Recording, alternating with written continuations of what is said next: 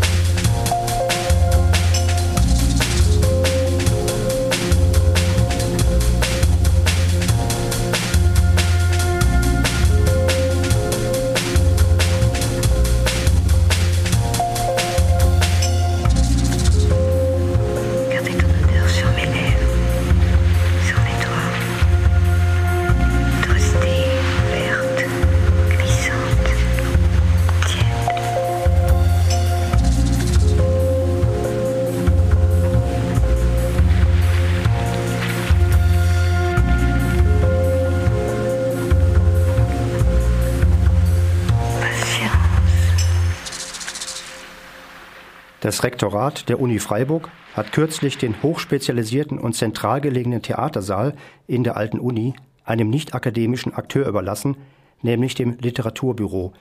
Daraufhin müssen nun die zahlreichen Theatergruppen, die bisher ihre Stücke dort probten und aufführten, auf den Saal unterm Rektorat, dem sogenannten Panzerkreuzer, ausweichen. Wenn ab 2017 das Kollegiengebäude 2 auch noch für mehrere Jahre saniert und damit nicht nutzbar ist, muss auch das studentische Kino, der AK Filmclub, umziehen. Der Panzerkreuzer ist ein Kinosaal mit Vorführkabine und Sesseln, aber auch ein Theatersaal mit Bühne und der erforderlichen Technik und somit der Favorit beider betroffener Gruppen. Obwohl OB Dieter Salomon bei der medienwirksam inszenierten Unterzeichnung des Vertrags Ende Juli dieses Jahres von seiner eigenen Theaterkarriere während des Studiums erzählte, wurde das Prestigeprojekt Literaturhaus auf Kosten der Studierenden durchgedrückt. Und von den vielbeschworenen Synergien keine Spur. Wir sprachen mit Charlotte Großmann von den Maniacs knapp vier Monate nach Unterzeichnung des Vertrags. Also wir haben jetzt so einen kleinen Kreislauf.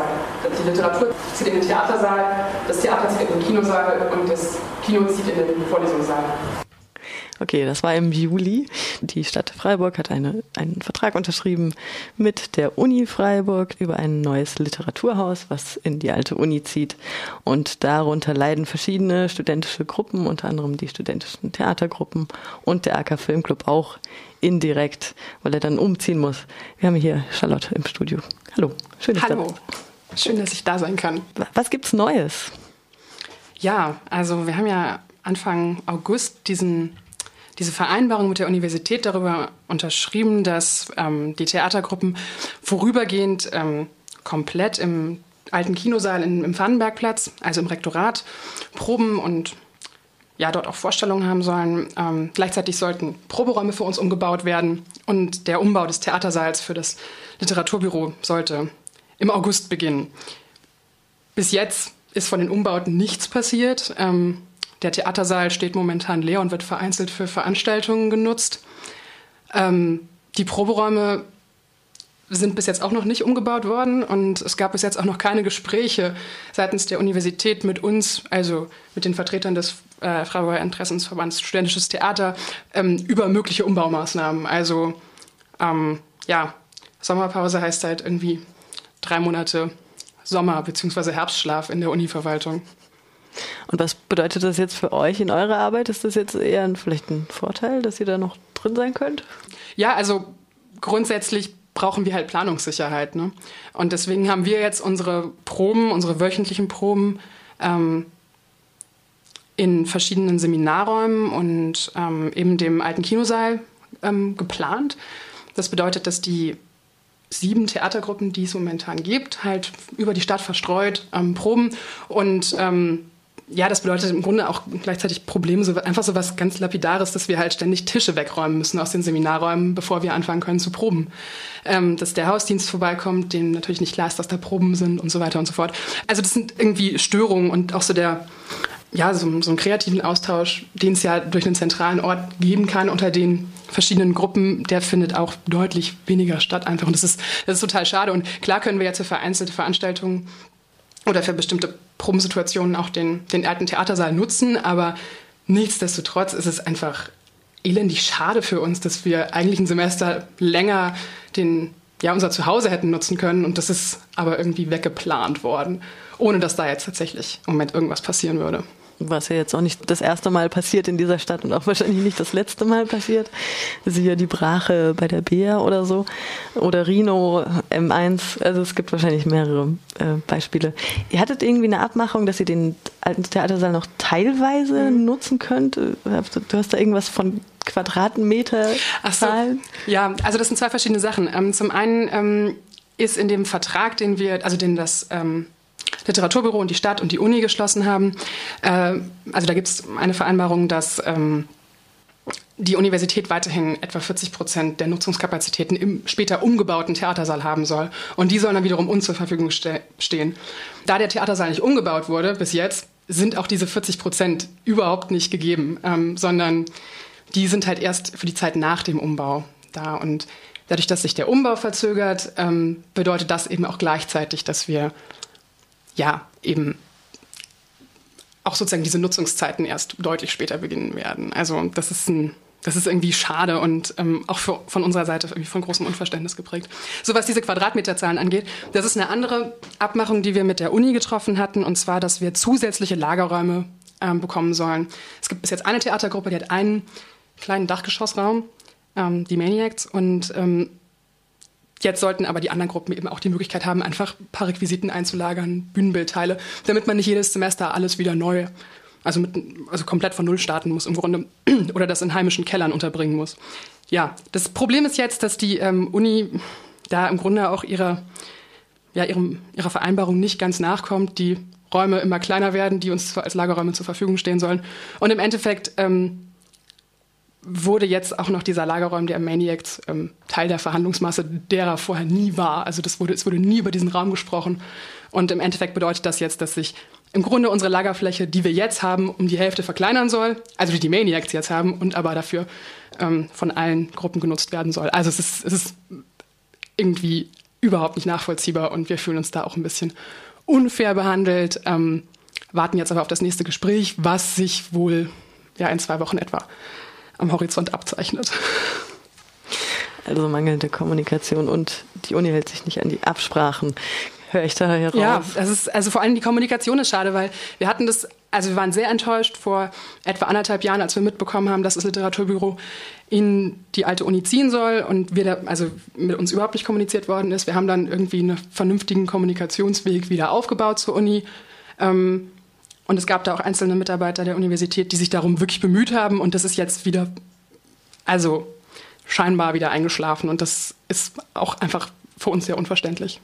Wolltest du noch was in eigener Sache sagen? Ja, genau. Also zum einen ähm, wollte ich einfach nochmal betonen, dass, dass die Theatergruppen sich trotzdem nicht unterkriegen lassen, dass wir ein ziemlich spannendes Programm haben dieses Semester wieder. Das fängt an mit einem bunten Abend von Spieltrieb im Arctic, die jetzt nämlich ausgewandert sind, einfach also außerhalb der Universität sich einen Raum gesucht haben. Ähm, und also der wird am 15.12. stattfinden und dann ähm, im Januar und Februar freuen wir uns, wenn ihr alle zu unseren Semesterproduktionen kommt. Nämlich wird Schall und Rauch, die Frau, von Meer, die Frau vom Meer ähm, von Ibsen spielen und Stage Fright wird Glückliche Zeiten von Alan Ayckbourn spielen. Die Maniacs machen einen Abend mit vier Einaktern und ähm, dann Anfang des Sommersemesters wird es eine Produktion von Nivollos kleiner Schau- und Wanderbühne geben und zwar ähm, Unschuld von Dea Lohr. Vielen Dank. Ja, danke dir. Das war also Maike über studentisches Theater im Exil. Und wenn es jetzt schon um Theater geht, dann hört ihr auch Theater, Theater von Katja Epstein.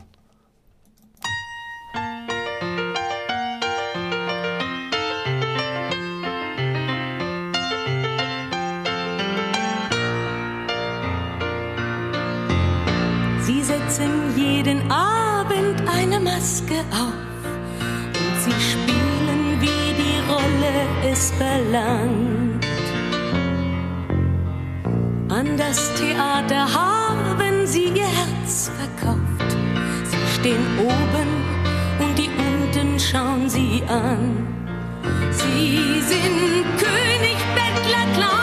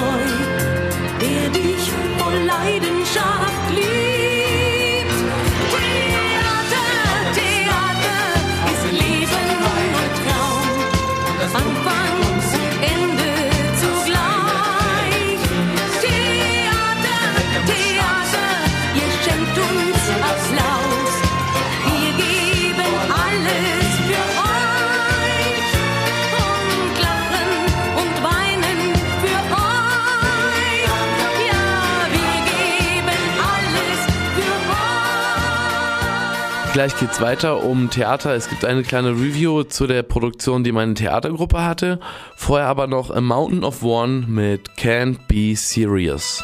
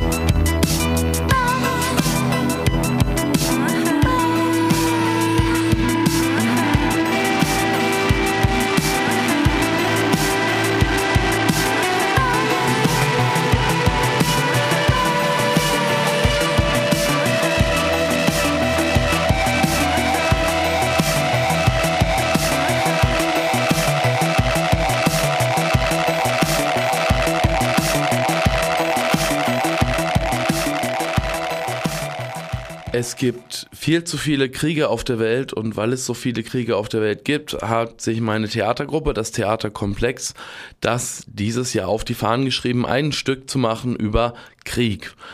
Und äh, das Theaterkomplex ist eine Kooperation aus den Lebenskünstlern und den Zeitgenossen und wir treffen uns jeden Dienstag 19 Uhr im Kubus. Jetzt aber erstmal der Beitrag von der Maike auch über unsere Inszenierung Krieg, eine theatralische Studie. Wir wollen den Krieg verherrlichen. Diese einzige Hygiene der Welt. Den Militaristen. Den Patriotismus. Die Vernichtungstat der Anarchisten. Die schönen Ideen, für die man stirbt. Und die Verachtung des Weibes. Krieg habe ich vorgeschlagen, weil es sich auch für mich aufgedrängt hat.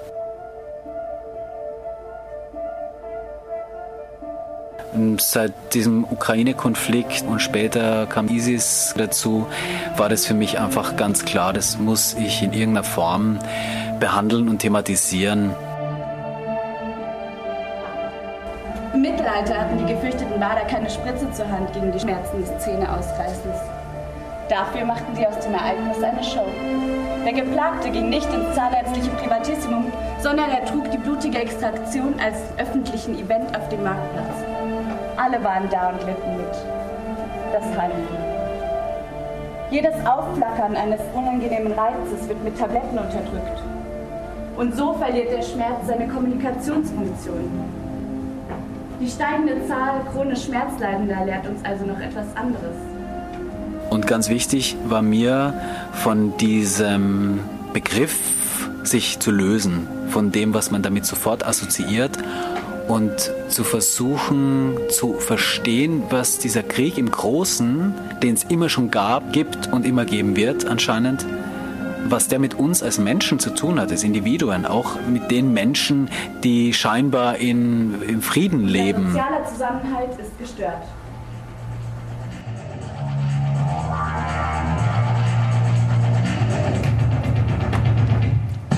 Wir wollen die Liebe zur Gefahr besingen. Die Vertrautheit mit Energie und Verwegenheit. Mut, Kühnheit Und Auflehnung werden die Wesenselemente unserer Dichtung sein. Bis heute hat die Literatur die gedankenschwere Unbeweglichkeit, die Ekstase und den Schlaf gepriesen. Wir wollen preisen Angriffslustige Bewegung. die fiebrige Schlaflosigkeit, den Laufschritt, den Salto Mortale die Ohrfeige, und den Faustschlag. Wir erklären, dass sich die Herrlichkeit der Welt um eine neue Schönheit bereichert hat. Die Schönheit der Geschwindigkeit. Und deswegen versuche ich diese Zusammenhänge auch zu beleuchten, diese globalen Zusammenhänge, diese politischen Zusammenhänge, aber es auch runterzubrechen auf dieses persönliche Element, weil ich davon ausgehe, dass das, was im Großen passiert, auch auf uns im Alltag zu übertragen ist, auf uns persönlich, auf äh, persönliche ähm, Strukturen. Sehe ich denn so aus, als ob ich noch lebe?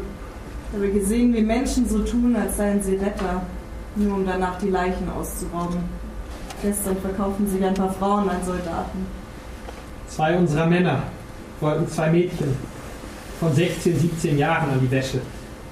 Deren Mütter weinten hysterisch. Ich schlug ihnen vor, hinauszugehen, damit die Mütter nicht sehen mussten. Was dann geschah, weiß ich nicht. Die Idee von der sauberen militärischen Intervention ist eine Lüge. Überall in meinem Panzer war Blut von Menschen und Pferden. Ich schoss mit der Pistole in seinen dicken Bauch. Er fiel um wie eine Garbe, rührte sich aber noch. Es ist, läuft als Theaterperformance, es ist kein Theaterstück, es ist eine ähm, spielerische Auseinandersetzung mit theatralen Mitteln. Es wird Musik ein wesentlicher Bestandteil sein und es wird ein buntes Spektakel an Szenen und persönlichen Beiträgen, die aber nie platt sein werden und die sehr unter die Haut gehen.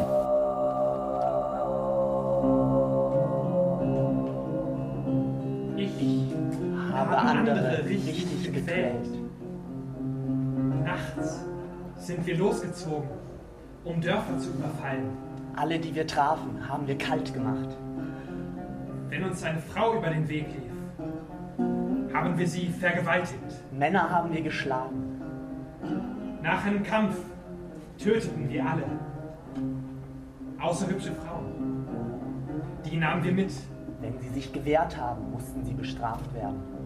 Das ist auch mein Anspruch, zu begeistern, attraktiv zu sein, aber gleichzeitig wirklich mitten ins Herz zu treffen. Mir ist wichtig, in der Erarbeitung mit diesen beiden Gruppen getrennt zu arbeiten, weil jede Gruppe für sich eine eigene Dynamik hat, andere Anforderungen stellen kann. Und bei den Lebenskünstlern, die hole ich auf eine sehr individuelle Art ab, weil mir einfach wichtig ist, dass ich mit den Interessen und mit den Begabungen, Fähigkeiten, die sie mitbringen, arbeite. Zweifel.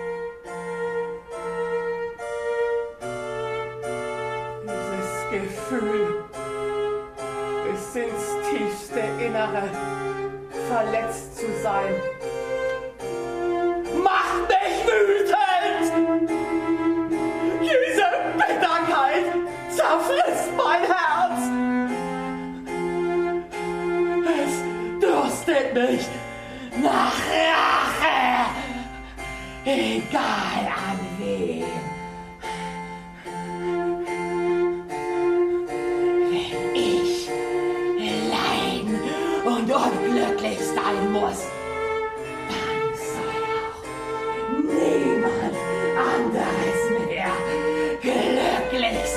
sein dürfen.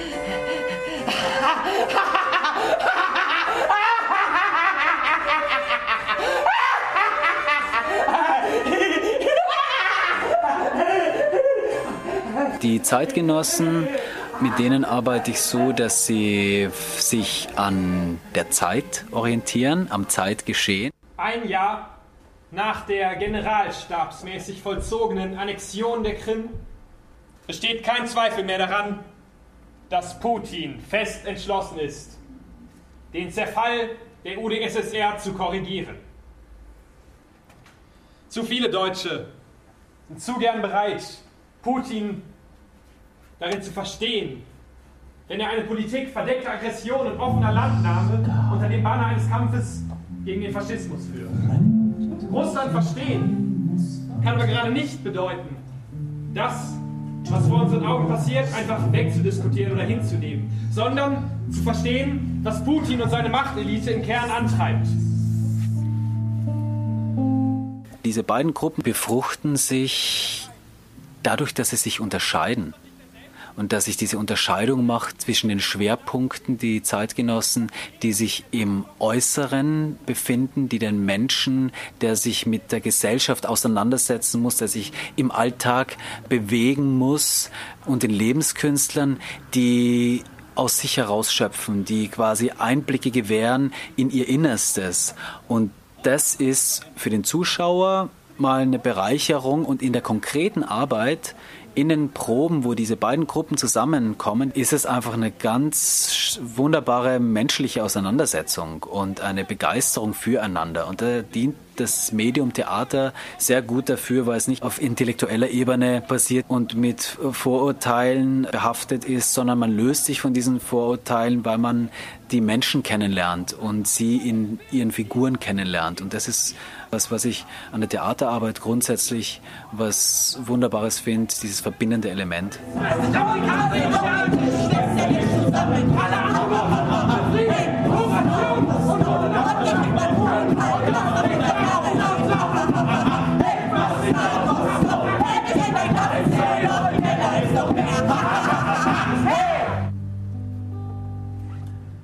Willkommen, Erdlinge. Ich bin der Hobula Damalzen Enten Dropi.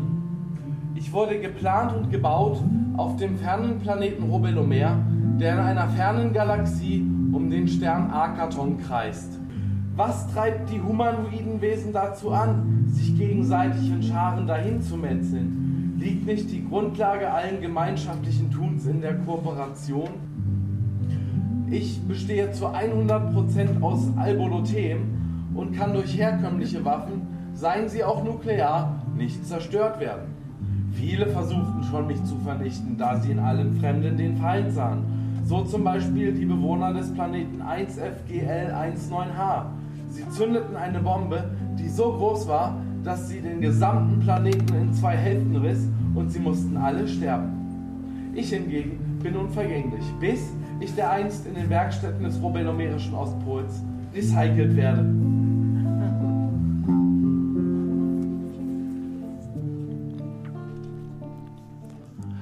Das Theaterkomplex war im Oktober noch mit zwei Aufführungen im Kubus und ich habe auch mitgespielt. Ich war die künstliche außerirdische Intelligenz. Mal gucken, was ich im nächsten Jahr spiele. Nächstes Jahr ist unser Thema für die Inszenierung die Fremde. Und ihr hört jetzt, bevor Maike hier im Studio euch den nächsten Beitrag präsentiert, Quiet Village mit Can't Be Beat.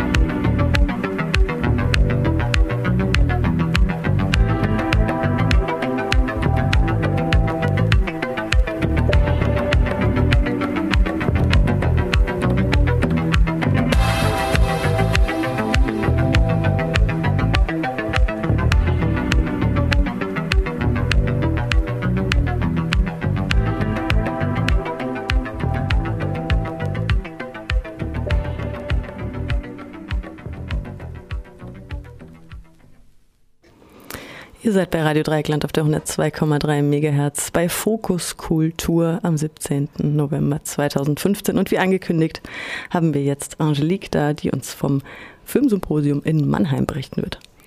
Hi. Hallo. Das Thema war Zuschauer-Räume. Was sind deine Räume, also Träume, Räume als Zuschauerin im Kino? Oh je, schwierige Frage. Und nach dem Symposium ganz bestimmt noch viel schwieriger, weil das, äh, um mal wieder ein be bekanntes deutsches Literaturzitat zu bemühen, ein sehr weites Feld ist. Ähm, ja, das ist alles gar nicht so einfach zu sagen. Es ging halt sehr viel eben um, um Filme, um, um die Wirkung vom Film. Es waren zum Beispiel Dramaturgen da, die eben ein bisschen auch was über ja, die Konstruktion von Filmen erzählt haben, damit sie eine bestimmte Wirkung erzielen.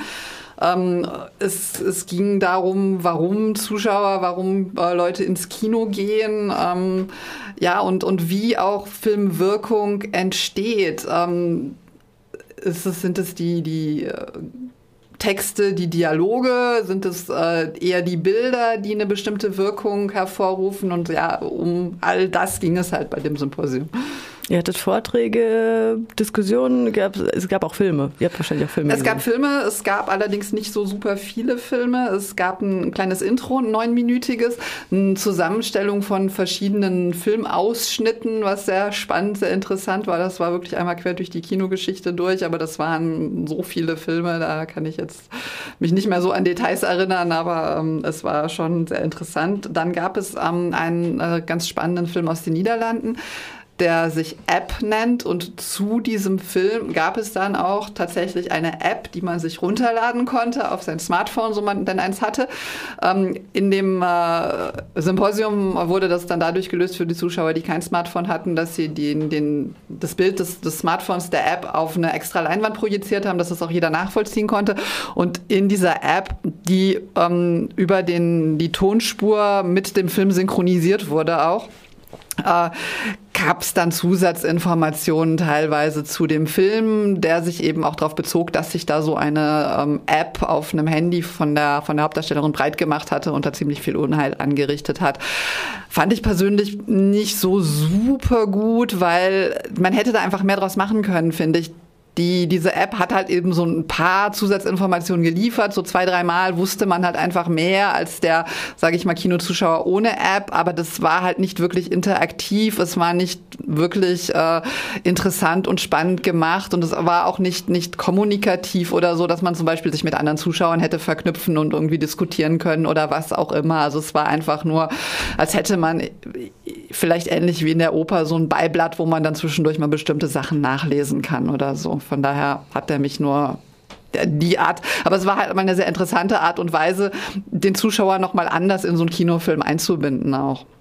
Interaktives Kino, also ein eine, ein Ausflug durch die Kinogeschichte, hast du gesagt, über 100 Jahre Kinogeschichte. Was war dein Highlight?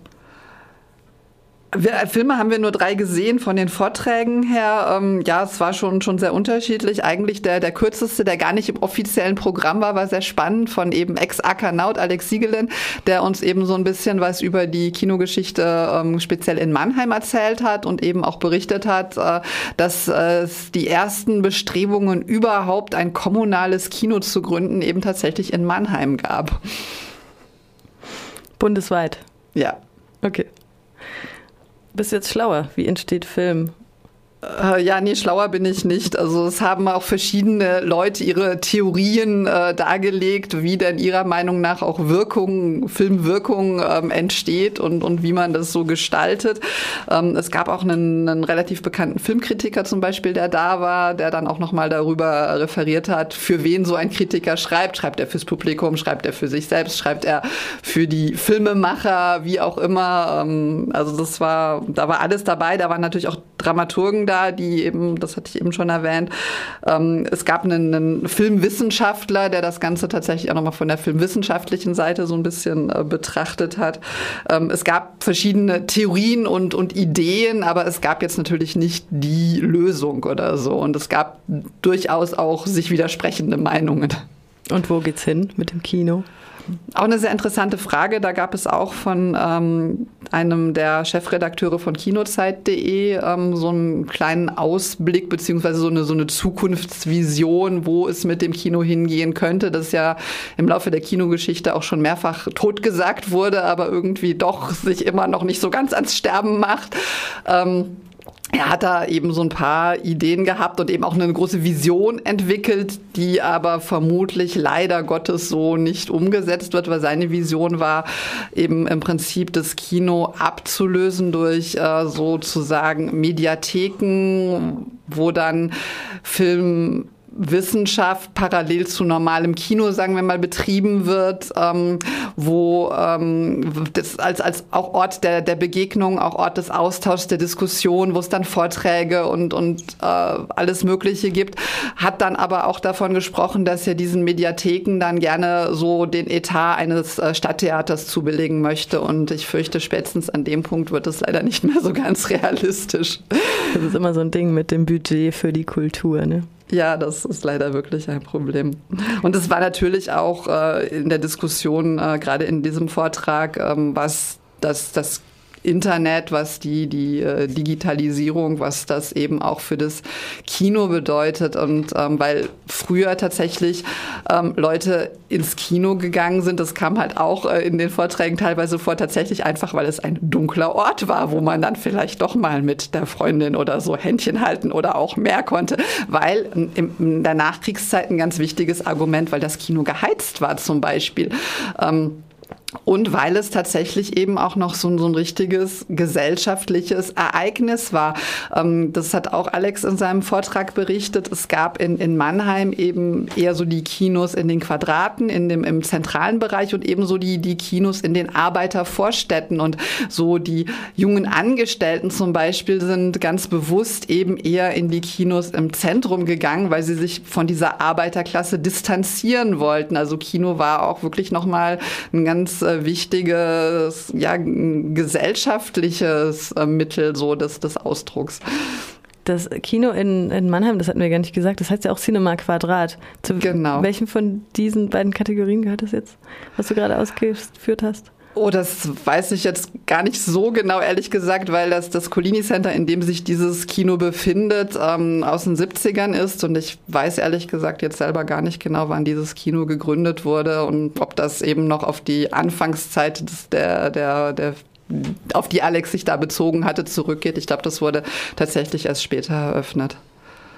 Vielen Dank, Angelique, für diese Eindrücke. Magst du noch abschließend was sagen, was du für dich mitgenommen hast? Ich glaube, es kam schon ganz gut rüber, oder? Hm? Hm? Ja, so abschließend nicht. Vielleicht einfach noch so ein, so ein Hinweis, dass dieses Filmsymposium eigentlich in, in Mannheim einmal im, im Jahr stattfindet und dass es eigentlich immer eine sehr spannende, interessante Sache ist. Es werden immer eben verschiedene Gäste eingeladen, die zu bestimmten Themen vortragen. Also das Thema wird halt vom, von der Symposiumsleitung, sagen wir mal, vorgegeben. Es gibt immer ein Rahmenthema und es werden gemeinsam Filme geschaut und es wird auch natürlich gemeinsam über die Filme diskutiert und, und gesprochen und äh, ja, vielleicht mag ja der ein oder andere Zuhörer dann nächstes Jahr im Oktober, November ähm, auch mal mitkommen nach Mannheim. Ins Cinema Quadrat zum Filmsymposium. Alle Jahre wieder. Vielen Dank, Angelique, für diesen Bericht. Und äh, vielleicht hören wir auch noch mal was darüber in der Filmsendung. Vielleicht. Jetzt kommt Nicola Conte Bossa per de Due.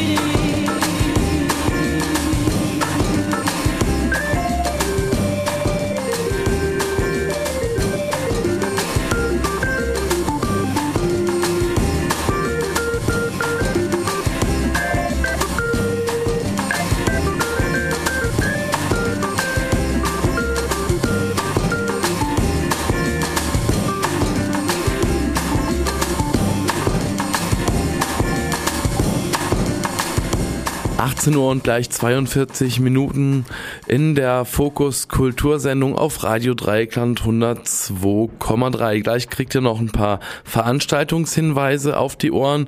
Vorher aber noch das, die Antilopengang aus ihrem Album Abwasser mit Alkilopen. Guten Abend, ich versaufe meine Gage. Ist das Glas leer? Nachschenken! Bitte nicht fragen. Mach für den Anfang zwei Schnaps und ein Bier. Oder drei Schnaps, wobei, lass die Flasche gleich hier. Ich hab noch Manieren, wenn der Abend beginnt. Doch der Bahn übernimmt mit jedem Glas, das ich trink. Und irgendwann werf ich mit Stühle, mich brühe mit Pfefferspray Kühe. Es fällt mir sehr schwer, mich artikulieren. Doch es fällt mir sehr leicht, mich massiv zu blamieren. Und ich würde lieber nicht meine Würde verlieren. Wird nicht passieren. Ich ordere noch ein, komm mit Cola Light und talke wie ein Schwein in die Pommesbude rein. Ich kotze im Schwall, ich wollte niemals ein Besoffener sein. Wir wollen jeden Tag nur saufen gegen die Realität. Wir können nicht mehr damit aufhören, dafür ist es längst zu spät. Unsere Frauen labern irgendwas von wegen Trennungsgrund. Die Erotik bleibt uns nur im Antilopen-Männerbund. Pass auf, Rapper rauchen Joints und labern dummes Zeug. Antilopengang säuft und unterhält sich überfreut. Denn im Suff sind wir klug und haben wichtige Erkenntnisse. Ich könnte am Tresen, wenn ich wollte, diese Welt retten. Doch das will ich nicht, ich will nur Doppelkorn. Wenn ich besoffen bin, komm ich mir nicht besoffen vor. Ich schieß mich ab in proletarischen Kneipen, zitiere Stalin und will die Arbeiter erreichen. Tja, ich muss von Alkohol nicht kotzen, trinke bis ich umfall, man kann mich nicht mehr stoppen. Das ist mein Modus, mein verschüttetes Ich. Ich bin nüchtern, schüchtern, doch dicht, nicht ganz dicht. Tags darauf weiß ich nix und mein Portemonnaie ist weg. Dafür habe ich blaue Flecken und besorgte SMS. Doch am Abend geht es wieder los. Antilopen, Alkohol. Wenn du so wie wir sein willst, komm auf Kneipentour. Wir wollen jeden Tag nur saufen gegen die Realität. Wir können nicht mehr damit aufhören, dafür ist es längst zu spät. Unsere Frauen labern irgendwas von wegen Trennungsgrund. Die Erotik bleibt uns nur im Antilopen-Männerbund.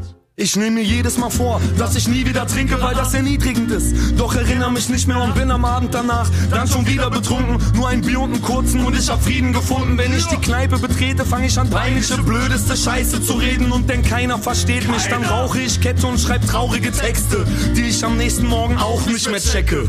Willst du wissen, warum ich so scheiße aussehe? Weil ich mein ganzes Geld in einer Kneipe ausgib. Der Kneipe ein ausgibt, meine Kleider mir ausgehen. Mittlerweile versoff ich sicher einige tausend. Aachen Hotel Europa, Düsseldorf, Taverne Savas oder Berlin Tristessa. Ich wurde sofort Stammgast und wenn mich jemand sucht, dann findet er mich dort. Denn immer wenn ich traurig bin, trinke ich ein Korn. Immer wenn ich traurig bin, trinke ich ein Korn. Immer wenn ich traurig bin, trinke ich ein Korn. Immer wenn ich traurig bin, trinke ich ein Korn. Und wenn ich dann noch traurig bin, dann fange ich an von vorn. Wir wollen jeden Tag nur saufen gegen die Realität.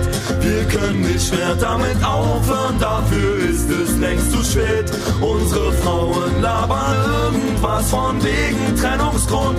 Die Erotik bleibt uns nur im Antilopen-Männerbund. Männerbund, Männerbund, Männerbund, Antilopen-Männerbund, Männerbund, Männerbund, Antilopen-Männerbund. Wir wollen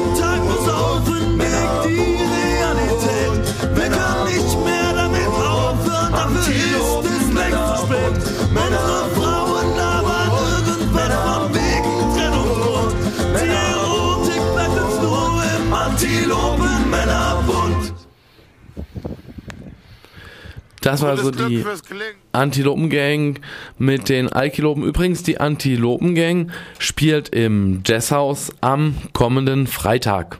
Und jetzt hört ihr noch ein paar erlesene Veranstaltungshinweise von uns für euch. In einer guten Stunde, heute am Dienstag um 20 Uhr, im Schmitz-Katze in der Haslacher Straße, ist die Gruppe The Slow Show am Start und präsentiert euch Indie-Folk. Castingshow Das Finale. Die Impro-Theatergruppe Freistil präsentiert das Finale einer Castingshow spontan und mit ungewissem Ausgang. Heute 20.30 Uhr im Südufer in der Haslacher Straße 41 in Freiburg. Electric Six spielen heute Abend um 21 Uhr im Café Atlantic im Schwabentoring 7. Das Genre dieser Band ist Garage Rock, Disco and Metal. Heute Abend um 22 Uhr ist in der Mensa Bar in der Rempartstraße 18 die Gruppe Micro Guagua und präsentiert euch Street Power Reggae. Übermorgen am Donnerstag Spiel ist das Stück Der Saubermann, eine Adaption von Oscar Wildes Ein genialer Gatte. Also wie gesagt am Donnerstag, 19. November um 20 Uhr ist die Experimentalbühne E-Werk in der Ferdinand-Weiß-Straße 6a in Freiburg der Spielort. Die Inszenierung ist vom Theaterensemble Kosten. Einzelkind liest aus dem Buch Billy gemeinsam mit einem Schauspieler als Lesungsperformance mit Videoprojektion, Musik und Sprachcollagen. Donnerstag, 19. November, 20 Uhr in der Buchhandlung Rombach in der Bertholdstraße 10 in Freiburg. Und damit neigt sich unsere nette kleine Sendung Fokus Kultur auch wieder dem Ende zu. In einer so interessanten und inhaltsreichen Form gibt's das jetzt immer am ersten Dien Dienstag im Monat. Am dritten Monat. Dritten Dienstag im Monat. Dritten, Mon dritten Dienstag im Monat. Okay. Na gut. Und was, sorry, Markus, was läuft als nächstes? Weißt du das noch? Radio Bleiberecht. Ah, Radio Bleiberecht. Also Leute, bleibt äh, auf jeden Fall dran auf 102,3. Wir rocken den Ether für euch und das letzte Lied für heute ganz neu und ganz heiß auf Facebook und überall rumgepostet. Großstadtgeflüster mit der Fickt euch Allee.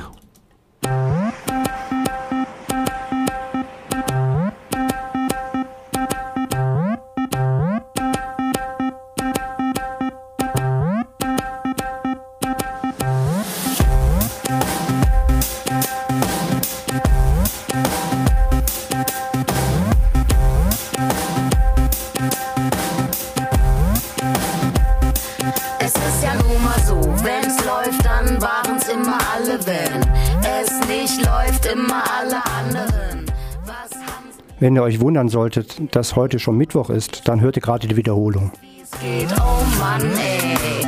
Ich merk schon, mich umgeben Profis. Will weg, weil dieses Leben doof ist. Mach Urlaub in den Misanthropen. Ich hör euch nicht, ich bin in meinem Wochenendhäuschen in der Fickt euch. Wo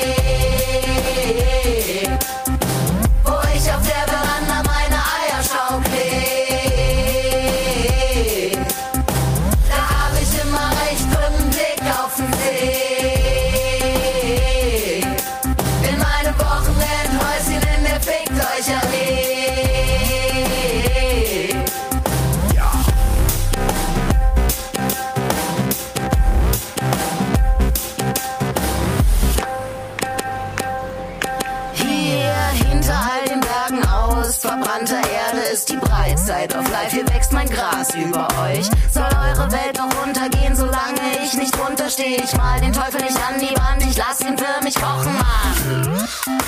Ihr denkt, wo soll das alles enden? Beschwerden an meinen Assistenten, damit er sie für mich verbrennt. Denn ich kann grad nicht, ich will in meinem Wochenendhäuschen in der Fickt euch erleben.